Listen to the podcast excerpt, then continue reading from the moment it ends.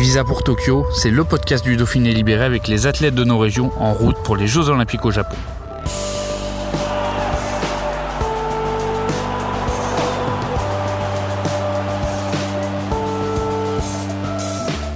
Pour ce nouvel épisode, nous avons rencontré Marie-Ève Paget. La basketteuse d'Annecy s'est qualifiée pour les Jeux avec l'équipe de France 3-3. Elle a de grandes chances de médaille à Tokyo, ce qui constituerait une première historique. This Mother's Day, celebrate the extraordinary women in your life with a heartfelt gift from Blue Nile. Whether it's for your mom, a mother figure, or yourself as a mom, find that perfect piece to express your love and appreciation. Explore Blue Nile's exquisite pearls and mesmerizing gemstones that she's sure to love. Enjoy fast shipping options like guaranteed free shipping and returns. Make this Mother's Day unforgettable with a piece from Blue Nile. Right now, get up to 50% off at BlueNile.com. That's BlueNile.com. On se retrouve euh, à Annecy, au paquet, pas loin du, du lac d'Annecy, avec euh, Marie-Ève Paget, la basketteuse française qui. Tu, vas, aller aux Jeux Olympiques, hein, c'est ça la bonne nouvelle de, l'année, euh, avec le basket féminin 3-3. On se retrouve à Annecy, c'est pas un hasard. euh, tout a commencé ici pour toi. hein. Tu peux, tu peux nous, raconter un petit peu la genèse de, de ta carrière de basketteuse?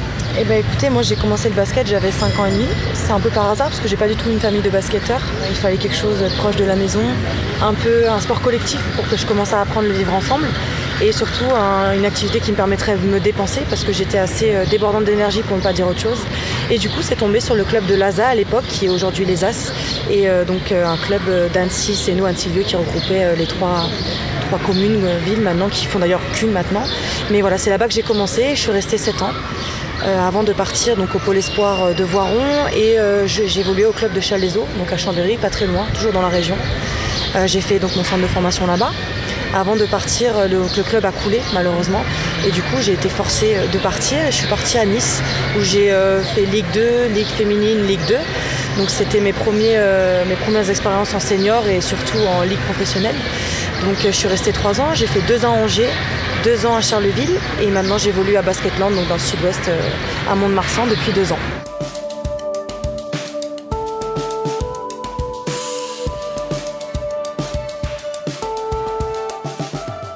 Une belle progression, une belle euh, traversée de la France aussi.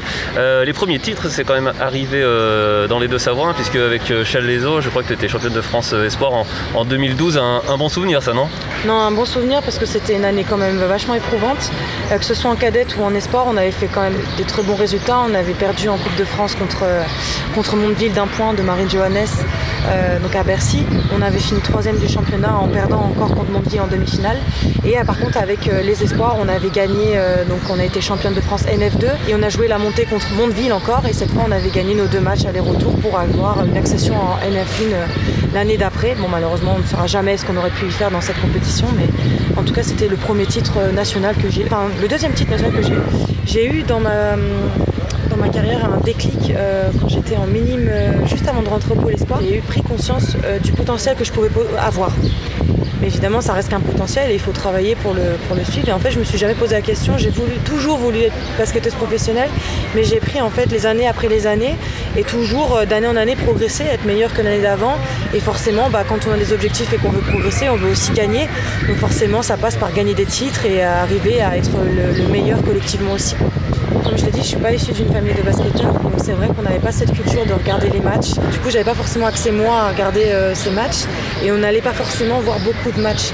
C'est quand j'ai commencé à grandir où là, j'ai commencé à avoir du basket professionnel et un peu plus en regarder à la télé.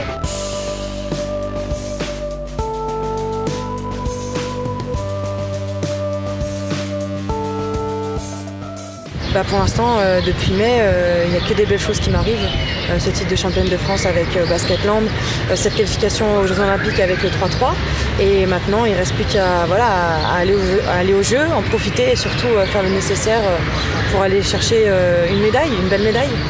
Quand on gagne un titre dans quel- quelques, comment dire, quel que soit notre rôle dans l'équipe, on est content. Mais c'est vrai que quand on est encore plus investi, qu'on est vraiment en fait actrice et qu'on a vraiment contribué de manière concrète euh, à ce titre, c'est vrai que c'est encore plus une fierté. Mais euh, que, non, j'ai fait une bonne saison cette année euh, d'un point de vue statistique, même si je suis pas très fan des stats parce que tout ne se voit pas sur ces stats. Mais c'est vrai que voilà, il y a eu une progression euh, qu'on peut constater et qui est notable au niveau des chiffres. Mais voilà, il ne faut pas s'arrêter là, c'est que le début. Tu l'as dit, au basket, euh, tout ne se voit pas. Enfin, dans le sport de haut niveau, notamment au basket, hein, il y a un rôle défensif, dissuasif, qui est très important, euh, qu'on n'a jamais dans une ligne, d'une colonne de, statistiques. Hein. Non, c'est ça. les, les, stats défense alors oui, on peut avoir des interceptions, des rebonds. On a aussi le plus-moins qui fait que quand on est sur le terrain, on voit si l'équipe se porte bien ou pas. Donc forcément, ça se voit des deux côtés du terrain. Mais voilà, il y a des stats qu'on ne voit pas, les stats en fait, euh, des, temps forts qu'on peut, qui peut se passer dans une attaque où on choisit, euh, j'en sais rien, euh, le, bon moment pour driver et qu'on décale quelqu'un qui va faire cette, cette dernière passe décisive. Bah, c'est vrai que ça a été, c'est un ensemble d'enchaînements et le fait aussi de savoir combien l'adversaire direct a scoré sur nous, c'est vrai que c'est une stat qu'on n'a pas euh, vraiment écrite. Donc euh, la valeur d'un joueur ne se reflète pas que dans ses statistiques, c'est aussi euh, voilà, comment il se sent dans le groupe, qu'est-ce qu'il fait, ça se trouve va. C'est quelqu'un, c'est un facilitateur de, cohésion. Voilà, donc il y a plein de choses qui ne se voient pas dans les stats, donc pour moi c'est pas toujours révélateur de vraiment la panoplie d'un joueur.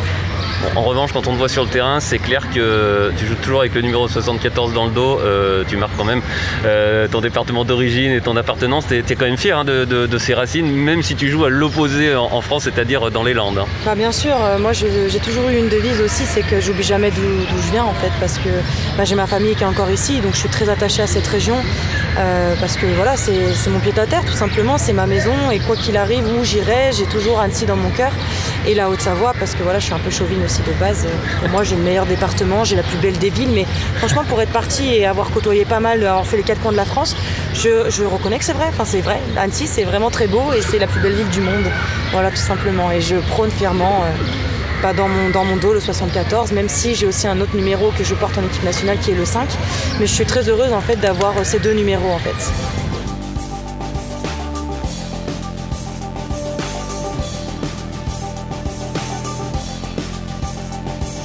D'Annecy à Tokyo, bah, il va y avoir euh, un petit peu de temps, il y a beaucoup d'espace aussi. Tokyo, euh, on t'aurait dit ça en 2017, après une Coupe du Monde euh, plus ou moins ratée par, l'équipe de France. Quand toi tu as adhéré à ce projet d'équipe de France de basket 3-3, tu aurais cru à une qualification olympique ou comment, comment ça, s'est fait pour, pour vous? En fait, en 2017, pour l'instant, la fédération donnait priorité au A' à l'époque, l'équipe réserve. Qui fait que j'étais pas encore dans le 3-3, même si moi j'avais déjà fait une compétition internationale universitaire et que j'avais euh, que je jouais souvent au 3-3 tout simplement l'été avec euh, pour plaisir, avec des copines. Mais après, une fois que j'ai adhéré euh, en fait, au projet en 2018, on ne pensait pas forcément aux Jeux Olympiques tout de suite. En 2018, voilà, on était là, on découvrait un peu. Euh, moi, j'étais super contente d'être déjà dans les équipes qui ont participé aux compétitions finales euh, qui étaient la Coupe d'Europe et la Coupe du Monde. mais c'est vrai qu'en 2019, une fois qu'on a fait ces résultats-là, on s'autorise un peu plus à rêver. On sait qu'on a franchement une carte à jouer. On savait que l'été 2019 allait être très intense, qu'il fallait qu'on soit performante pour espérer une qualification directe. Malheureusement, ça n'a pas été le cas, mais on a quand même fait de très beaux résultats. On a remporté deux compétitions sur les trois majeurs en faisant quand même médaille de bronze sur la dernière qu'on n'a pas remportée. Donc je, pense quand même qu'on a fait le meilleur été qu'on pouvait imaginer. Et c'est vrai qu'on n'a pas eu la qualification au bout, mais voilà, on s'est dit, ok, maintenant il faut accuser le coup. Ça nous a pris quand même du temps. Je ne vais pas mentir qu'on a sauté de joie quand on a vu le drapeau euh, roumain euh, s'afficher à la télé et non le nôtre. Mais voilà, on s'est dit que maintenant c'était fait, que de toute manière on ne pouvait pas revenir en arrière, mais qu'on avait encore le destin entre nos mains pour pouvoir euh, se qualifier à Tokyo. Après il y a eu le Covid, donc ça a rajouté encore un obstacle. Mais en fait, il y a eu beaucoup d'obstacles, donc des fois c'était beaucoup de déception. Et à la fin, quand les obstacles s'ajoutent, moi ça me fait rire. Je me dis, ok, encore un, pas, de souci, mais on va y arriver quand même. Le fait qu'on se qualifie euh, pour les Jeux, c'est vraiment en fait euh, voilà, la sensation d'avoir accompli un objectif. Et c'était vraiment quand même une émotion. Il y avait tout, il y avait euh, la joie. Le soulagement aussi parce que ben y avait quand même beaucoup de pression et d'attente envers nous. Mais voilà, je pense que justice a été rétablie et je trouve que le fait d'avoir prouvé sur le terrain encore une fois de plus qu'on avait le niveau d'être aux Jeux Olympiques, ben, je pense que c'est fort et c'est pas donné à toutes les équipes et ça fait le fait de l'avoir réussi, c'est encore plus beau. C'était pas évident parce que vous êtes vraiment arrivé sur ce TQ, donc ce tournoi de qualification olympique de, de Graz en Autriche euh, fin mai, en tant que favorite, parce que je crois que vous avez euh, trois des cinq meilleures filles au, monde en 3-3 maintenant. Hum, ceci dit, c'était pas évident, hein. ça joue vraiment à un panier près sur, euh, sur deux matchs, et c'est de la folie le 3-3, hein, pour expliquer aux gens qui connaissent que le, basket traditionnel, on va dire. Ah, c'est de la folie, si vous voulez passer un ECG gratuit, il faut regarder du 3-3, ça c'est sûr. On a eu que 10 jours pour se préparer, et on avait toute cette pression-là, donc en fait on était favorite sur le papier peut-être en 2019. Mais il y, a, beaucoup de choses qui se sont passées. Les gens nous voyaient encore comme favoris parce qu'on est championne d'Europe en titre. Mais du coup, assumer un statut, entre guillemets, alors que toutes les composantes ont peut-être changé, c'était encore un peu une, pression supplémentaire. Mais voilà, on, a réussi à, passer au-dessus. Ça prouve aussi notre force mentale. Et, euh, encore une fois, comme je le dis, ça fait, une fois qu'on a réussi, ça fait encore plus de joie.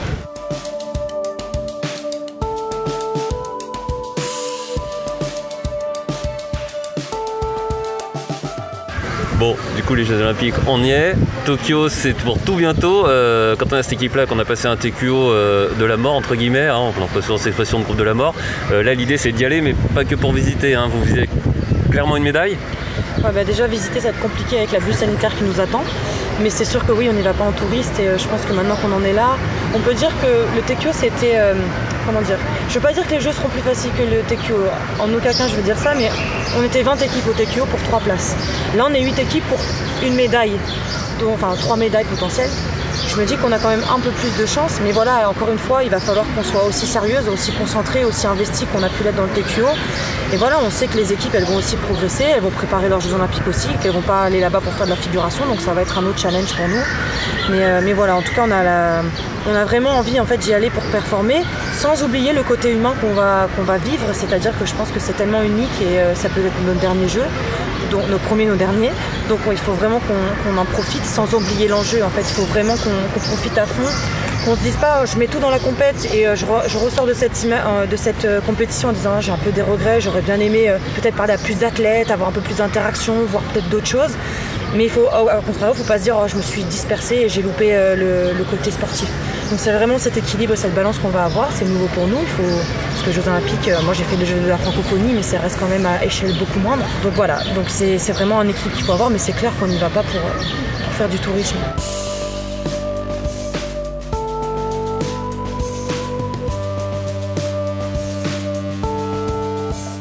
Justement le basket 3-3, ça va être une découverte pour pas mal de gens. Le, basket 3-3 donc se joue avec 4 joueurs dont un remplaçant, alors que le basket 5-5, si vous regardez les Jeux Olympiques, elles seront 12 avec 5 joueuses sur le terrain. Les matchs euh, en 3-3, c'est 10 minutes ou 21 points. Les 3 points dans le basket traditionnel 5-5 valent 2 points au 3-3. Les 2 points valent 1 point. Euh, il n'y a pas de notion de faute collective, enfin de faute individuelle, c'est des fautes collectives au 3-3. Et après, il y a des réparations au bout d'un certain nombre de fautes. La prolongation en 5-5, c'est pas 5 minutes de jeu, c'est euh, en, en 5-5, c'est 5 minutes de jeu, mais en 3-3, c'est le premier en deux points marqués. Peu importe, ça peut être un deux points, ça peut être deux fois un point, mais le premier qui marque deux points, c'est fini. Il n'y a pas de deux points d'écart, c'est voilà, le premier qui marque deux points. Si vous avez regardé contre la Hongrie, c'est comme ça que ça s'est passé. Le ballon, il change aussi.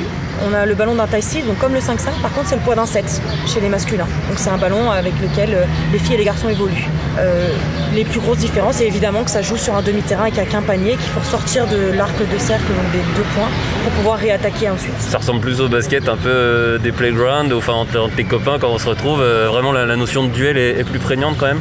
Il faut pas se tromper. Les gens qui disent ouais mais le 3-3 c'est du 1 contre 1.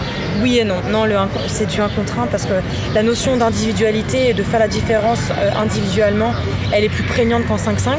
Par contre, c'est le collectif qui amène les situations de jeu où on peut amener un contre 1 favorable. C'est pas euh, comme ce qu'on peut voir dans les playgrounds le dimanche matin quand on va s'amuser avec ses copains. C'est pas on ressort la balle et puis on rattaque direct. Non, ça, ça n'existe pas parce que tu vas te cramer au 3-3 et tu vas être contre-performant. En fait, le 3-3 a réussi à garder cette culture un peu street qu'on peut avoir sur les playgrounds, ce qu'on peut côtoyer avec le hip-hop, le skate. Enfin voilà, il y a de la musique, on évolue avec les garçons, c'est spectaculaire, ça va vite, mais ça reste du basket et le rythme euh, voilà, est beaucoup plus important. Et ça reste quand même fédéral. Enfin, c'est un sport olympique, c'est pas un sport de rue non plus.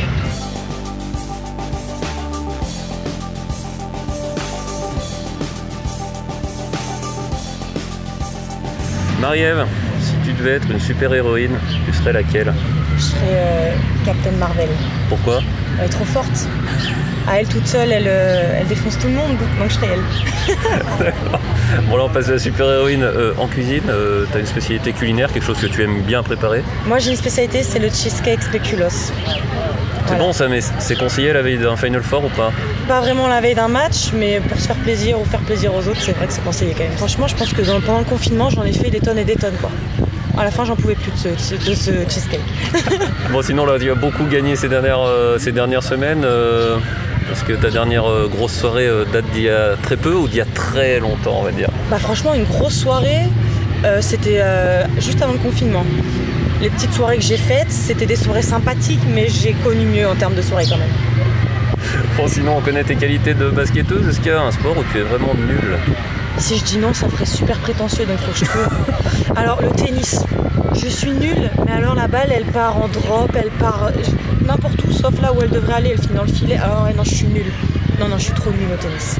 Et les autres sports de, de raquettes bah, Le badminton, je me débrouille pas trop mal. Mine de rien, le tennis de table, je pense que c'est les gènes de mon père, qui était un ancien plongiste, c'est pour ça, mais le tennis, par contre, zéro quoi. Bon, la dernière question, euh, si, si, tu avais un petit moment pour aller au cinéma avec euh, une star, euh, je sais pas, bah, du cinéma, de la culture ou du sport, tu, tu prendrais laquelle Ou lequel d'ailleurs? Et eh ben, j'irai avec mon ami Florian Essic, euh, qui a sorti euh, son film là en ce moment, L'instant présent, avec des chevaux. Euh, donc c'est un ami, donc comme je le vois pas souvent, si je pouvais aller au cinéma, j'irai avec lui.